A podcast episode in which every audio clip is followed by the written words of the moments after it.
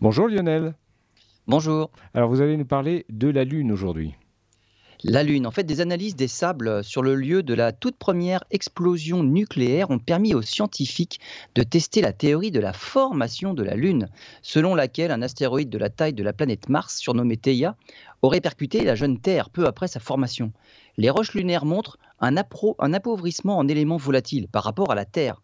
La théorie de l'impact géant peut expliquer cet appauvrissement, mais les conditions de pression et de température empêchent de réaliser des expériences en laboratoire.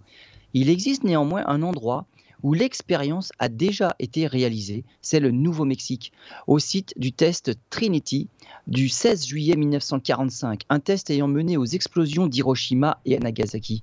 En analysant la composition chimique des sables à différentes distances du centre de l'explosion, les scientifiques se sont rendus compte ils se sont rendus compte que les verres formés près du centre de l'explosion sont appauvris en éléments volatiles et enrichis en éléments lourds par rapport aux verres formés plus loin. Ce processus d'évaporation des éléments volatiles est semblable à ce qui a pu se produire lors de la formation de la Lune après l'impact avec Theia.